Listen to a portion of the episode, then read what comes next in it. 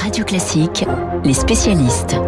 7h39 sur Radio Classique, les spécialistes François Geffrier pour l'économie et l'avocat Patrick Klugman pour parler de ces massacres en Ukraine euh, perpétrés par l'armée russe. Bonjour Patrick Klugman. Bonjour. Condamnation unanime hein, des Occidentaux, certains dirigeants parlent de, de crimes de guerre. Pouvez-vous nous, nous rappeler la définition d'un crime de guerre? Alors le crime de guerre a plusieurs définitions. Celle qui nous intéresse, c'est évidemment la définition de la Cour pénale internationale. Oui. Parce que nous savons, vous savez, que, la, que le procureur, Karim Khan, a ouvert une enquête sur ce qui se passe en Ukraine. Et donc, vous avez à l'article 8 du statut de Rome, qui définit la Cour, une définition exhaustive, c'est un critère légal, qui recouvre 25 cas de crimes de guerre. C'est-à-dire ce qui se passe lorsqu'une opération militaire a lieu et que pour faire simple, des populations civiles sont touchées de manière abusive et délibérée. Ça va, euh, par exemple, de la réduction d'otages au fait de frapper de manière délibérée des installations civiles, euh, à, par exemple, euh, des, des, des, cas de grossesse, euh, c'est-à-dire des viols de masse. Tout ça constitue les 26 cas euh, qui englobent la définition légale du crime de guerre, qui d'ailleurs reprend euh, elle-même une définition qui date de la Convention de Genève de 1949. Alors le président Zelensky parle lui de, de génocide. Alors c'est un mot très fort. Est-ce que vous estimez qu'il est trop tôt pour l'employer? Alors à ce stade, le, le, encore une fois, le procureur avait ouvert euh, une enquête sur la situation en Ukraine sur les deux chefs de crimes contre l'humanité oui. et euh, de crimes de guerre. Il se trouve que l'enquête la, semble avancer sur des cas de crimes de guerre et que personne n'a encore euh, avancé que ce qui se passe recouvrerait la notion de crime de génocide, euh, qui est celle du, de la Cour pénale internationale, parce que ce qu'on voit actuellement sont des crimes de guerre.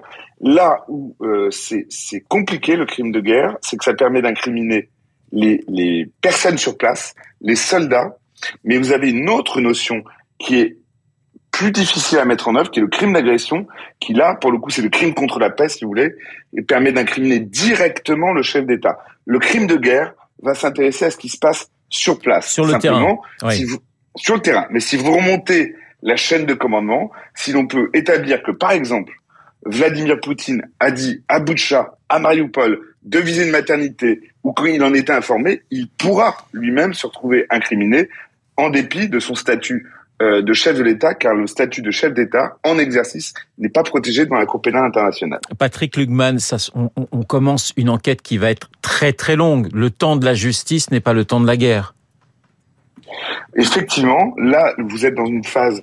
On a quand même passé deux stades. Euh, d'abord le, stade de l'ouverture d'une situation d'examen, puis l'ouverture d'une enquête, parce que 39 États ont demandé à la Cour pénale d'ouvrir une enquête. Donc maintenant, l'enquête est ouverte, ce qui est quand même incroyable dans le temps d'une guerre qui, vient de commencer. Mais effectivement, on est encore dans une phase d'enquête, de collecte de preuves.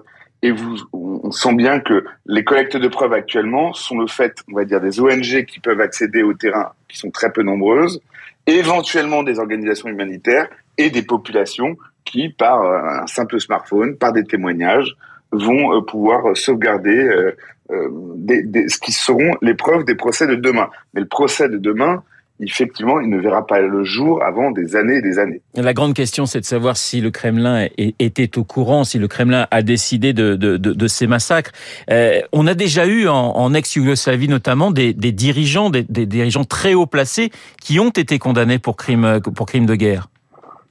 Oui, on a le seul cas d'ailleurs d'un chef d'État qui a été en exercice déféré devant une devant une juridiction. Alors c'était pas la Cour pénale, c'était une juridiction ad hoc, le tribunal pour l'ex-Yougoslavie.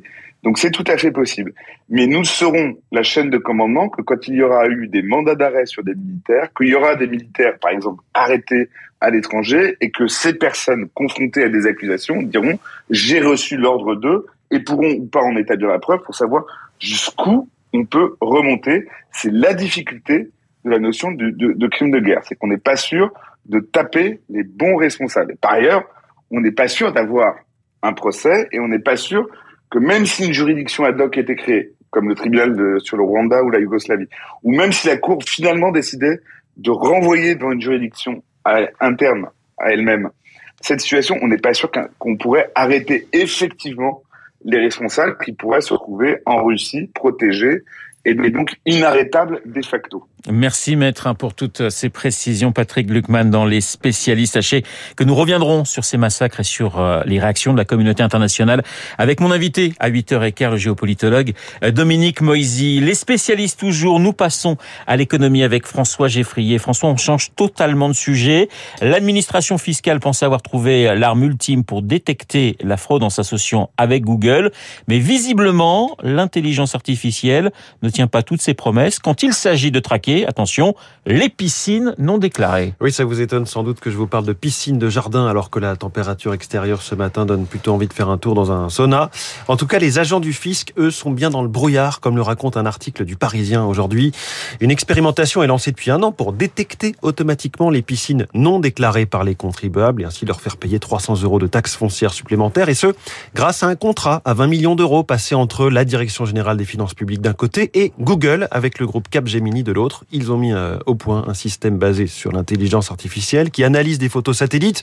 Vous connaissez Google Maps ou Google Earth. Ça semblait fonctionner à merveille. Rien que dans les Bouches du Rhône, 8500 courriers sont partis ces dernières semaines avec la douloureuse nouvelle pour les contribuables un peu oublieux. bleu et hop, euh, on est pris. et voilà, sauf que dans 30% des cas, il y a une erreur. Le logiciel confond les piscines creusées dans le sol et entourées d'un cadre de maçonnerie avec les simples bassines hors sol ou même parfois une bâche bleue, vous le disiez, sans parler du fait que le contrat devait aussi permettre de repérer les bâtiments non déclarés. Ben là, parfois il les confond avec des parkings ou des trottoirs. Alors finalement, comment se débrouille le ministère des Finances? Eh bien, les géomètres de l'État doivent vérifier à la main une grande partie des cas que leur signale l'intelligence artificielle. Alors comme ils n'ont pas le temps d'aller sur le terrain ou de faire du porte-à-porte ou, de tendre l'oreille derrière une haie pour entendre d'éventuels batifolages ou batailles d'éclaboussures, ils font comme ils peuvent et en reviennent à Google avec le système Street View qui recense des millions de photos prises dans les rues cette fois. De cette histoire, on peut tirer au moins trois leçons. D'abord, l'intelligence artificielle, clairement, n'est pas au point. Ici, comme dans bien des domaines où on nous promet une technologie qui apprend toute seule, qui s'améliore, voire qui propose des solutions auxquelles un humain n'aurait pas pensé. Donc on fout bien souvent intelligence artificielle avec de simples algorithmes hein, qui effectuent bêtement, entre guillemets, la tâche qu'on leur donne. Deuxième leçon, cette histoire va donner des arguments à ceux qui pourfendent les sociétés privées auxquelles l'État fait appel pour faire mieux et plus vite. L'affaire McKinsey est passée par là. Troisième leçon, cela illustre la complexité des normes et des règles que s'impose la France pour imposer les Français.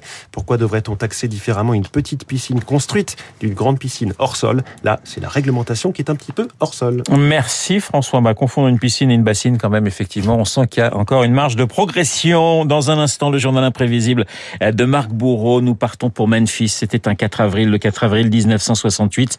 La mort de Martin Luther King, Marc et le rêve brisé du révérend King.